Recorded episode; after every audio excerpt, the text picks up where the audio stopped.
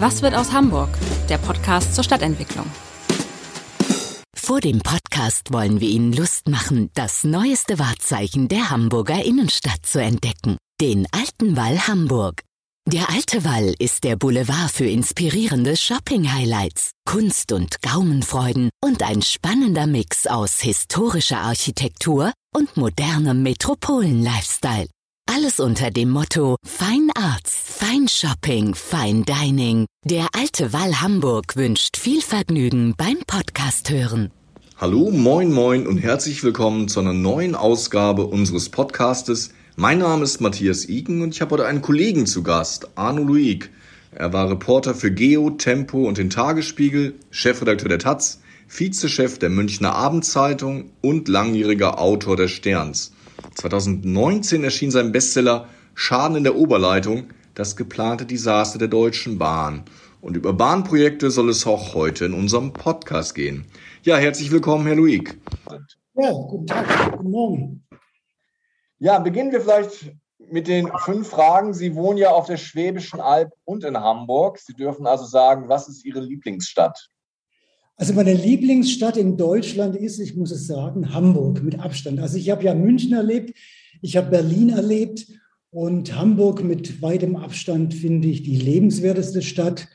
Ähm, wirklich schön und die Außenalster, die Binnenalster, viel Grün. Äh, es ist eine Stadt, die wirklich eine Reise wert ist, wenn sie denn im Bahnhof im Zug angefahren werden kann. Was ist denn Ihr Lieblingsstadtteil?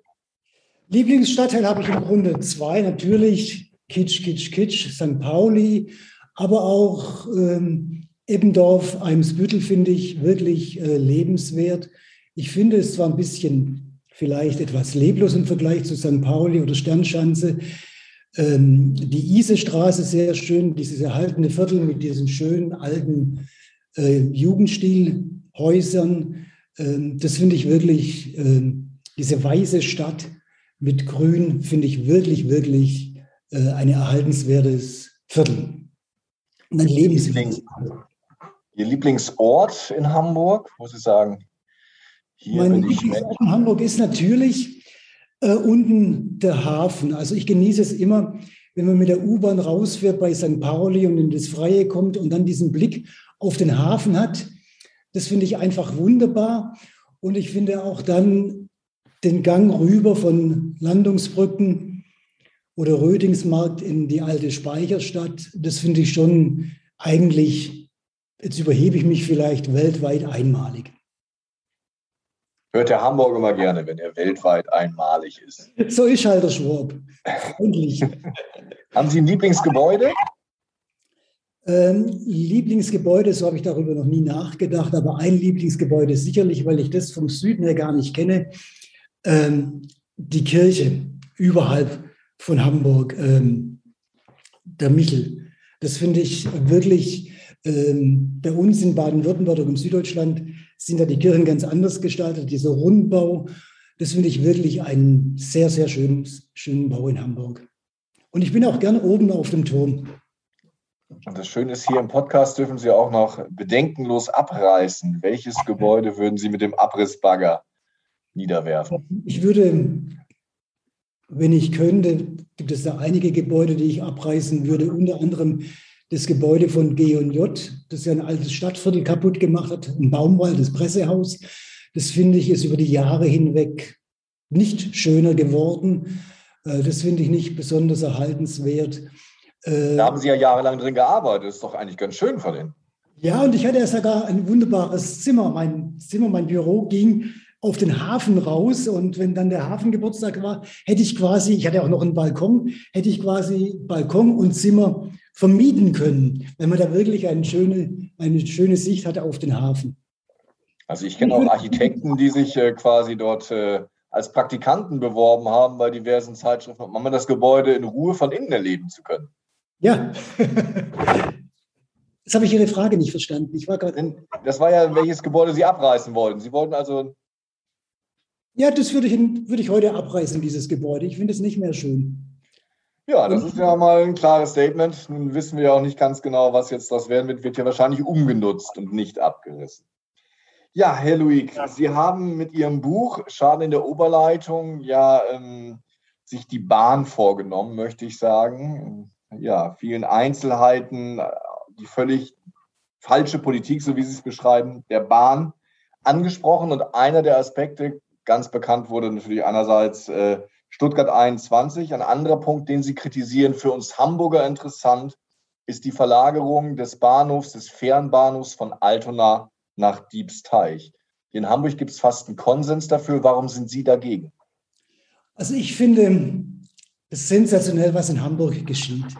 Man muss mal sehen, man hat mit diesem Bahnhof Altona einen optimal funktionierenden Bahnhof. Ein Bahnhof, der im Grunde für die Zukunft ist. Und das meine ich, mit Zukunft meine ich das deswegen, weil das ist der einzig barrierefreie Fern- oder Hauptbahnhof in Hamburg, also der einzige Fernbahnhof und Regionalbahnhof in Hamburg, der absolut barrierefrei ist, was ja für eine älter werdende Gesellschaft und eine Gesellschaft, in der die Menschen auch dann mehr Gebrechen haben werden, optimal ist. Dieser Bahnhof ist auch deswegen ein Zukunftsbahnhof im Grunde, obwohl er sehr verkommen ist, weil er man kann ebenerdig alle Züge erreichen. Züge können bereitgestellt werden, was sehr bequem ist. Er ist angeschlossen an, ich glaube, ein halbes Dutzend U-Bahn-Linien und 17 Buslinien.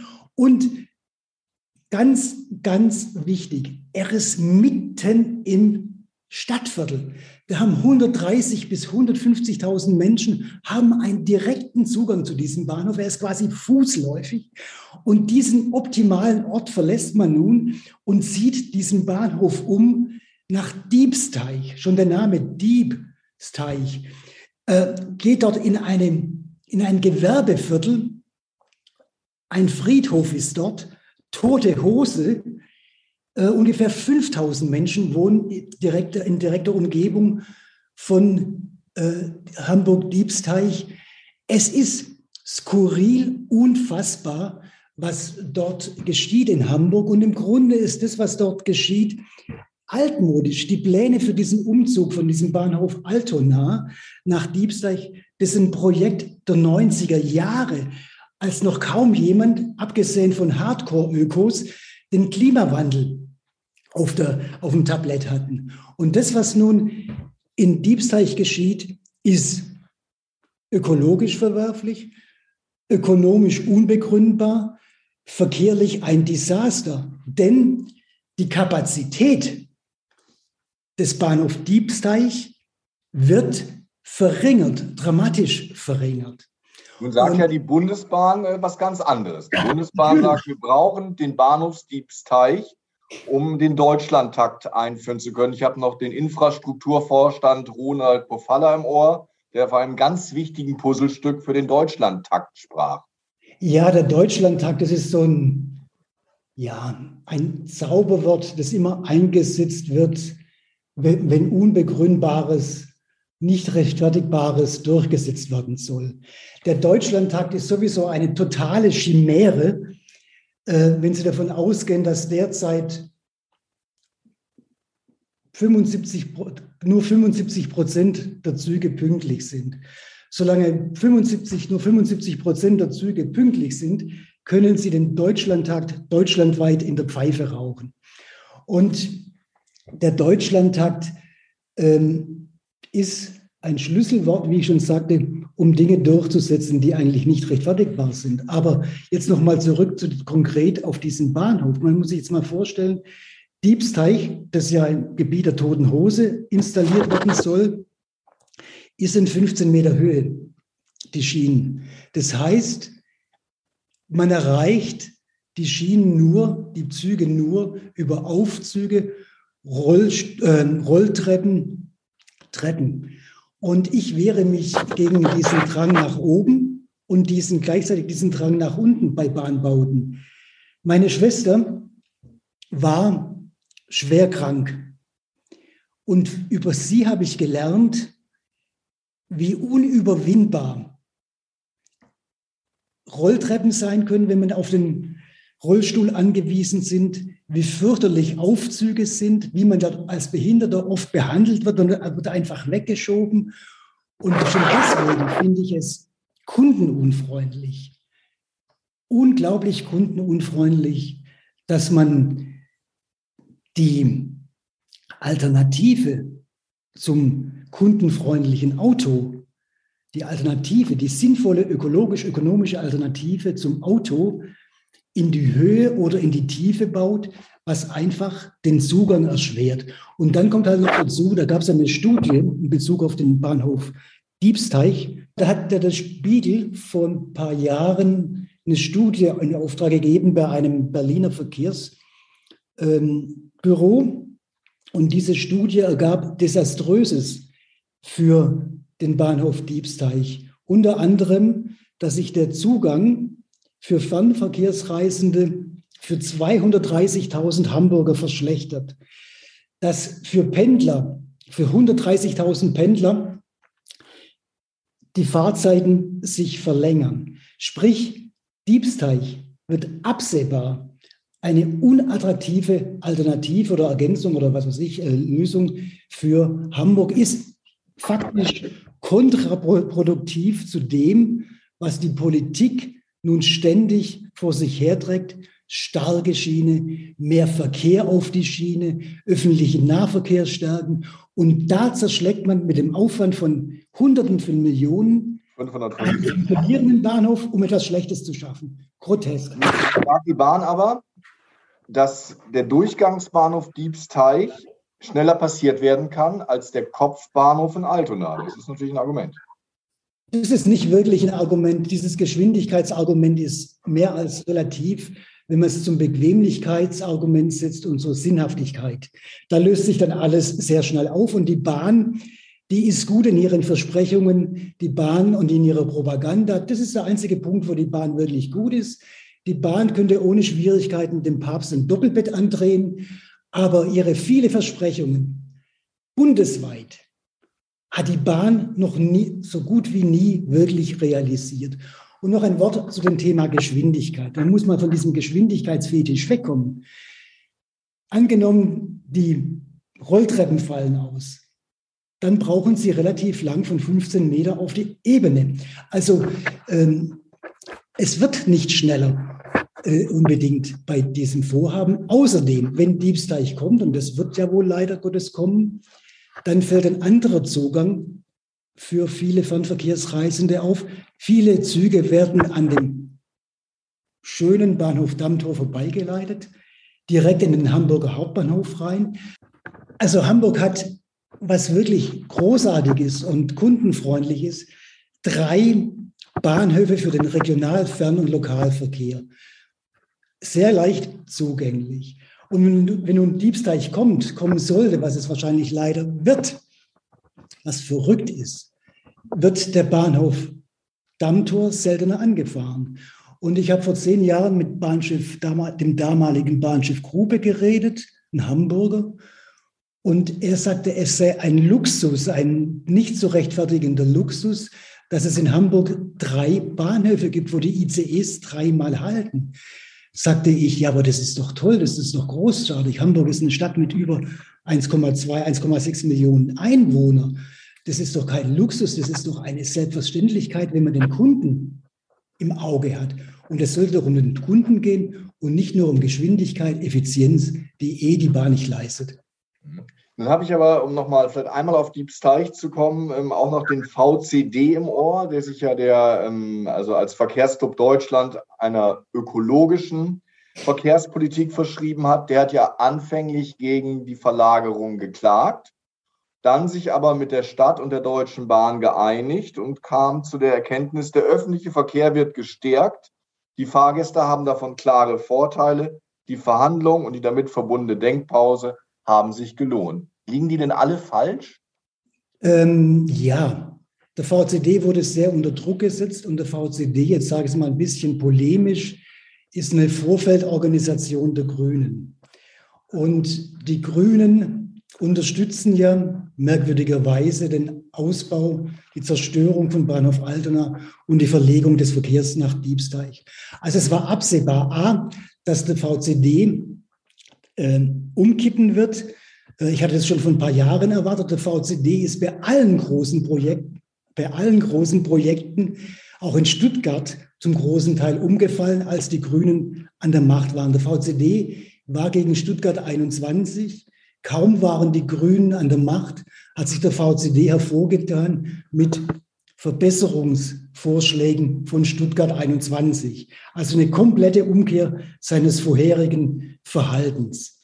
Der VCD, sage ich jetzt nochmal polemisch, sitzt auch gern am Tisch von jenen, die etwas bewegen. Und der VCD versucht dann, und das ist noch gut, die schlimmsten Auswüchse zu verhindern.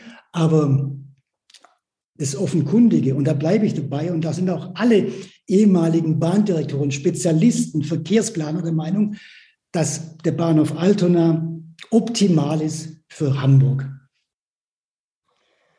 Nun sagen äh, gerade auch die Grünen, dort können 1900 neue Wohnungen entstehen. Und man ja. kann zudem auch noch das Gelände, Sie haben es eben ja so ein bisschen zugespitzt, Diebsteich am Friedhof, auch dort kann man dann Stadtentwicklung betreiben. Das muss ja nicht immer so tot bleiben, wie es dort jetzt ist. Ja klar, man kann, man kann vieles.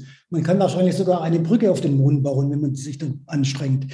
Aber immer bleibt doch die Frage, ist es sinnvoll? Und Diebsteich kann man nicht sinnvoll reden. Und ich finde es fast obszön, wie im Augenblick bundesweit Bahngelände ausgespielt wird gegenüber einer Wohnungspolitik. Überall heißt es, das sind Bahngelände, das können wir umwidmen und da können wir schöne Wohnungen, neue Stadtviertel draufbauen. Ich finde, es ist geradezu von der Politik her obszön. Da hat die Politik über Jahrzehnte hinweg im Wohnungsbereich nahezu kollektiv bundesweit versagt. Und jetzt in dem Augenblick, wo es um Klima und mehr Verkehr auf die Schiene geht, macht sie diese Politik weiter eigentlich, indem sie überall Bahngelände zu Wohnungsgebiet erklären will. Das geht doch gar nicht. Ich kann doch nicht Wohnungen gegen eine sinnvolle ökologische Verkehrspolitik ausspielen. Aber das passiert im Augenblick. Das ist auch ein weiteres Argument, dass jetzt so endlich ein Park entstehen kann, der also von der neuen Mitte Altona als Grünzug dann durchläuft bis zur Elbe. Auch das ist ein Argument, was wir hören, was für die Bahnhofsverlagerung spricht. Ja, klar. Aber dann schauen wir mal, wie das in 10 oder 15 Jahren aussehen wird. Bei Stuttgart 21 am runden Tisch mit Heiner Geisler hieß es auch, wir machen dann da auch schöne grüne Flächen auf diesem frei werdenden Gelände in Stuttgart. Äh, wir bauen da eine ganz äh, ökologische Stadt, CO2-frei. Und dann lade ich Sie mal ein, jetzt nach Stuttgart zu gehen. Was sehen Sie auf diesem Gelände? Sie sehen die hässlichsten Betonklötze, die man sich vorstellen kann. Über Geschmack kann man ja mal streiten. Och, ich glaube nicht. Wenn Sie diese Betonwürfel angucken, da kaufen Sie sich sofort eine Fahrkarte zurück nach Hamburg. Das Interessante ist ja, Sie haben ja wirklich sehr intensiv auch journalistisch ähm, das Stuttgarter Projekt Stuttgart 21 äh, mit beobachtet, dafür auch einen Journalistenpreis gewonnen. Sie haben das auch manchmal ähm, mit, mit Diebsteich verglichen. Der große Unterschied ist, in Stuttgart gab es eine Volksbewegung gegen, zunächst gegen, den, äh, gegen diese Verlagerung und in Hamburg ist es relativ ruhig geblieben. Das könnte ja bedeuten, dass die Hamburger ihren Frieden mit dieser Bahnhofsverlagerung gemacht haben. Die beiden Parteien, die äh, das auch vorangetrieben haben, haben noch gewonnen bei der letzten Bürgerschaftswahl. Ja, ich könnte nun zu einer medialen Schelte ausholen in Sachen Berichterstattung Diebsteich. Ähm, das möchte ich aber nicht. Es hängt einfach vielleicht auch damit zusammen. Ähm, es fehlt eine emotionale Beziehung der Hamburger zum Bahnhof Altona. Der Bahnhof Altona, man muss es sagen, ist seit diesem Umzug von vor vielen Jahren in das jetzige Gebäude, ist ein sehr hässlicher Bahnhof. Man kann ihn im Grunde nicht lieben. Er ist hässlich, aber funktional. Und er ist auch deswegen hässlich, weil die Bahn, die Deutsche Bahn, über viele Jahre hinweg nötige Verschönerungsarbeiten, Reparaturen schlichtweg vernachlässigt hat, da viel Geld gespart hat, nichts investiert hat. Und so ist dieser Bahnhof immer ramponierter, immer unansehnlicher geworden. Wer geht schon auf die Straße für etwas Unansehnliches, für etwas Hässliches? Niemand. Aber, und das ist ja das Groteske und das wirklich Wunderbare, die Bahn und die Stadt schaffen es, den Bahnhof Diebsteich zu verkaufen. Aber der Bahnhof Diebsteich, das zeigen die Entwürfe, wird, und das ist schon sensationell, fast noch hässlicher als das alte hässliche Altona-Bahngelände. Und das ist schon faszinierend, wie etwas geschehen kann, mitten in einer Großstadt, unterhalb dem Radarschirm von vielen Bürgern. Vielen Bürgern ist es auch einfach viel zu kompliziert, das drüber nachzudenken. Es ist ja nur ein Bahnhof und was soll das? Und wir glauben das, was die versprechen. Aber abgesehen von all dem staune ich schon, wie die Bürger bereit sind, Hunderte von Millionen Milliarden, vielleicht sogar mehr als eine Milliarde, in etwas zu verschleudern, was eine Verschlechterung ihrer Lebensverhältnisse, konkret ihrer Reisemöglichkeiten bedeutet. Glauben Sie, dass wenn der alte Bahnhof noch gestanden hätte, den man ja in den 70ern abgerissen hat, dass es dann schwerer geworden wäre, äh, den Bahnhof zu verlagern? Ah ja, klar. Das war ja ein schönes Gebäude. Das war ja ein wunderbares Gebäude und es war schon äh, äh, unverantwortlich, dieses Gebäude nicht zu erhalten oder auszubauen. Kommen wir vielleicht zu einem anderen Bahnhof, denn wir haben ja, ja nicht nur die Großbaustelle Bahnhof Altona, sondern wir haben einen zweiten Bahnhof, der derzeit aus allen Nähten platzt, mit 550.000 Passagieren, sogar der äh, am zweitmeisten frequentierte Bahnhof Europas hinter dem Gare du Nord. Da sollen jetzt auch neue große Hallen kommen, um diesen Bahnhof zu ertüchtigen und neue Zugänge zu ermöglichen. Die Pläne wurden äh, kürzlich vorgestellt. Was halten Sie davon? Ja, Sie haben es ja richtig formuliert und darin, also äh, drückt sich ja schon in Ihrer Beschreibung subkutan eine Kritik an dem, was dort entstehen soll, aus. Sie sagen, neue Zugänge sollen entstehen, Zugänge für die Bahnsteige, aber es soll nicht, es findet keine Erweiterung der Gleisanlagen statt. Was bringen denn neue Zugänge? Die sorgen, die entlasten ähm, den überbordenden Verkehr auf der Schiene im, Haupt, äh, im Hauptbahnhof Hamburg überhaupt nicht. Und die Situation äh, auf den Bahnsteigen in Hamburg, die ja eher an äh, chinesische Straßenverhältnisse erinnert, wenn die Ampel auf Rot gestellt ist dort. Das ist ja ein Gewusel dort unten. Das wird ja dadurch nicht besser. Also dieser Entwurf, der ist sensationell. Und ich kann nur den Kopf schütteln, wenn der erste Bürgermeister, Ginger, davon schwärmt, dass da der Regional-, der Fernverkehr entlastet wird und dass alles besser wird. Es wird schlechter absehbar. Denn, wie schon vorhin erwähnt, weniger Fernzüge und Regionalzüge werden Dammtor anfahren. Das heißt, die Zusteigemöglichkeit im Dammtor fehlt. Die Bürger, die noch Zug fahren wollen, werden verschärft auf den Hamburger Bahnhof mit S-Bahn fahren. Das heißt, im Hamburger Hauptbahnhof wird absehbar, wird es ein drunter und drüber geben, das noch schlimmer ist als heute. Und was mich wirklich zutiefst ärgert, das ist Folgendes. Bundesweit baut die Bahn irgendwie an ihren Bahnhöfen rum. Und was macht sie? Sie baut dort Hochhäuser, Boutiquen, Konsumtempel, alles Dinge, die dem Reisenden konkret überhaupt nichts bringen. Es geht so weit, dass ein anerkannter Verkehrsexperte, der auch für die Bahn Linien konzipiert hat, Karl-Heinz Rössler aus München sagt, die Bahn ist nur noch eine Scheinverkehrsfirma. Sie ist im Grunde ein Immobiliendealer. Und die Bahn macht mit Immobilien und dem Verkauf von Fläche wahnwitzig viel Geld. Aber die eigentliche Aufgabe der Bahn, unsere Bahn, die Bahn ist ein volkseigener Betrieb. Sie ist im, hundertprozentigen Besitz des Staates. Für unsere Bahn passiert auf der Schiene relativ wenig. Was habe ich als Kunde dafür, wenn da ein Konsumpalast ist. Es ist das so grotesk und so absonderlich und so, das macht mich auch so wütend. Sie finden ja in den heutigen Bahnhöfen, selbst in den großen Bahnhöfen, keine Warteräume mehr. Selbst da versagt die Bahn. Es gibt Lounges, für die Privilegierten. Ich bin neulich in Mannheim gestrandet, ein riesengroßer Bahnhof. Ich musste eine Stunde warten, es war richtig, richtig kalt. Ich hatte, meine Fahrkarte war eine einfache Fahrkarte, keinen Zugang zur Lounge.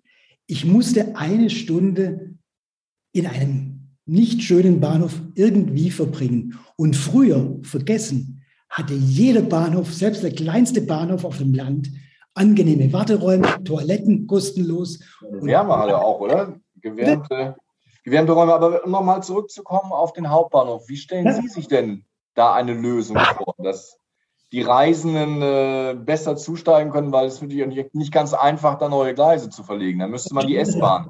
Es ist schwierig. Also da müsste man tatsächlich überlegen, ob man den Bahnhof Altona erhält und ihn als zweiten großen Hauptbahnhof erhält, dass man den Hamburger Hauptbahnhof wirklich entlasten kann. Es ist einfach so, dass dieses Verkehrskonzept über Jahrzehnte in Hamburg komplett vernachlässigt worden ist. Man hat auch im Hauptbahnhof nicht drüber nachgedacht, wie kann man den sinnvoll ausbauen. Da gibt es keine Konzepte, keine Überlegungen. Es ist wirklich, es ist wirklich, die Situation ist wirklich, wirklich verkorkst und dramatisch.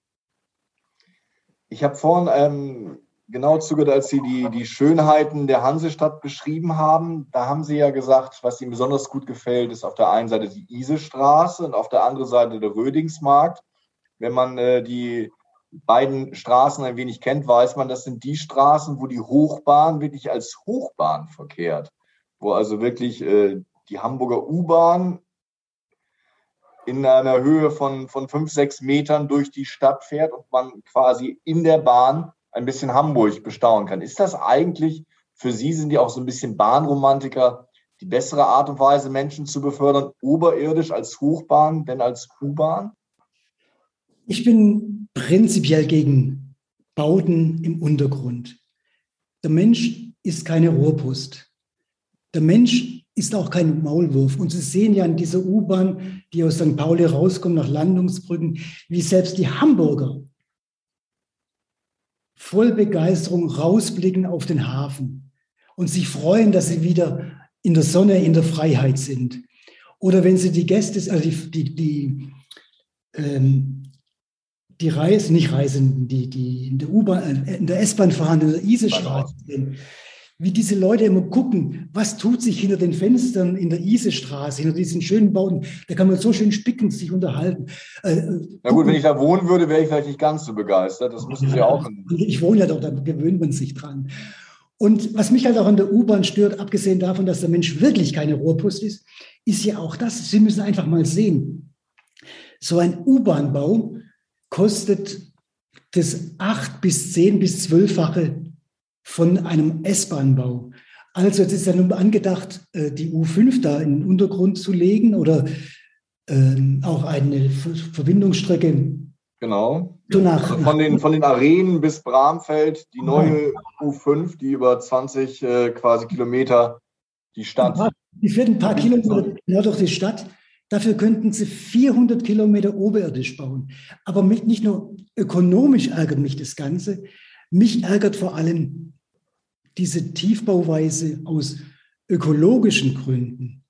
Nämlich, sobald ein Tunnel ins Spiel kommt, ein Eisenbahntunnel, können Sie die Klimabilanz der Bahn vergessen.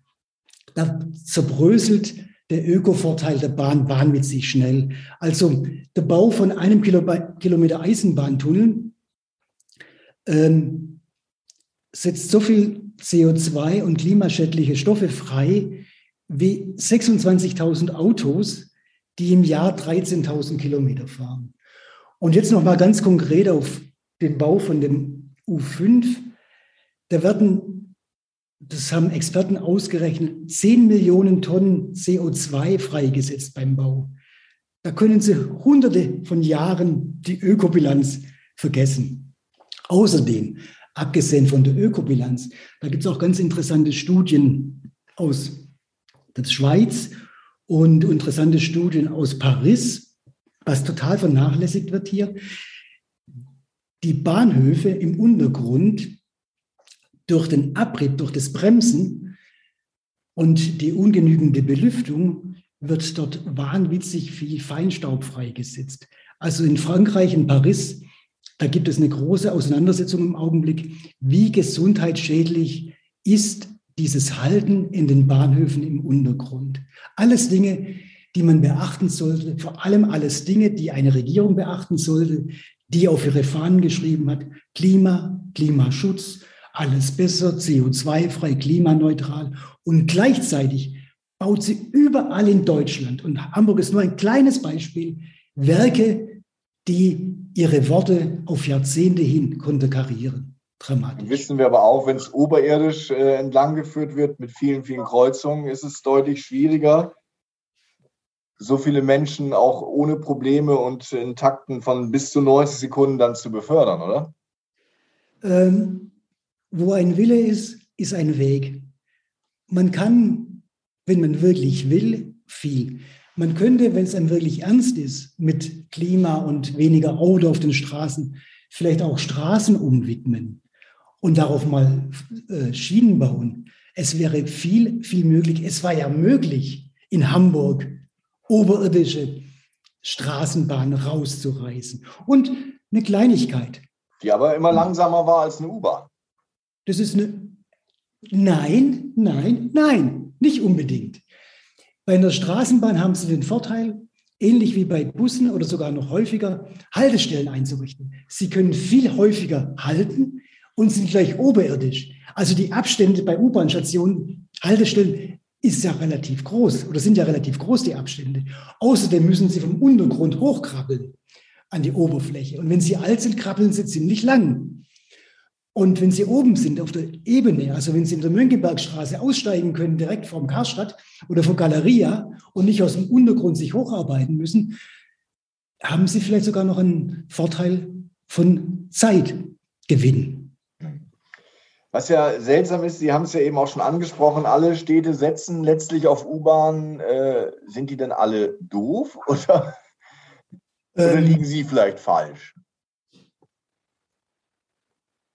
Ich staune, ich glaube nicht, dass ich falsch liege. Also vor zehn Jahren präsentierte, ähm, präsentierten die Grünen ein Papier, in dem sie vorschlugen, ähm, Straßenbahn, Stadtbahn oberirdisch zu machen. Wenn Sie dieses Papier angucken und wenn Sie das ein bisschen aktualisieren, da hätten Sie Lösungen für nahezu alle Nahverkehrsprobleme in Hamburg, wenn das umgesetzt worden wäre. Komischerweise wurde das Kluge von damals nicht umgesetzt. Und die Grünen damals, glaube ich, das war die. Das war Schwarz-Grün, meinen Sie die äh, Stadtbahnpläne? Heidjuk war damals. Mhm, genau. CDU und Grüne. Grüne. Es ist ein wunderbares Konzept. Wenn Sie dieses Konzept ausbreiten und im Abendblatt mal vorstellen auf einer Doppelseite, ich denke, dass es heute noch viele Menschen begeistern könnte und es wäre viel sinnvoller. Nein, ich staune schon zu diesem Drang, ähm, bundesweit überall in den Untergrund zu gehen, weil ja alle wissen, dass das teuer, unökologisch, unökonomisch ist. Es ist schon wundersam, dass dies passiert. Die Frage stellt sich schon, ich will jetzt nicht verschwörungstheoretisch wirken, beileibe nicht. Aber warum wird auch heute noch so konsequent die Alternative zum Auto in, Auto in Deutschland in den Untergrund gedrängt? Also sprich aus der Sicht, aus dem Bewusstsein. Ähm, hängt es damit zusammen, dass wir ein Autoland sind? Könnte vielleicht damit zusammenhängen, dass wir ein Autoland sind. Dass die Alternative nicht so attraktiv werden kann, wie das Auto im Augenblick ist. Wobei wir alle wissen, Auto macht unsere Innenstädte, unser Leben krank. Sehen Sie im Ausland Modelle, von denen wir lernen könnten? Ach ja, fahren Sie mal nach Kopenhagen, da gibt es einige Modelle. Äh, in Wien es, gibt es Modelle, selbst die Pariser fangen an, oberirdisch wieder zu bauen. Ähm, ich finde schon, äh, dass es da Modelle gibt, aber das wäre doch mal für Hamburg ganz toll, dass immer so stolz ist, das Tor zur Welt zu sein, wenn es mal eine Modellstadt werden würde für wirklich ökologisch rationale, sinnvolle Verkehrspolitik. Das wäre doch mal ein Ding für Hamburg, da ein Leuchtturm zu sein und nicht nur falschen Projekten hinterher zu zuckeln. Vielleicht abschließend, wir haben ja quasi die Weihnachtszeit. Ähm, das Christkind gewährt Ihnen drei Wünsche für eine bessere Verkehrspolitik. Welche wären das? Also ich hätte den Wunsch, dass man wegkommt von diesem Drang in die Tiefe. Den halte ich verheerend in, das, in, in, in Sachen von Verkehrspolitik. Ich finde, es ist auch notwendig, wegkommen zu kommen von dem Fetisch Hochgeschwindigkeitstrassen.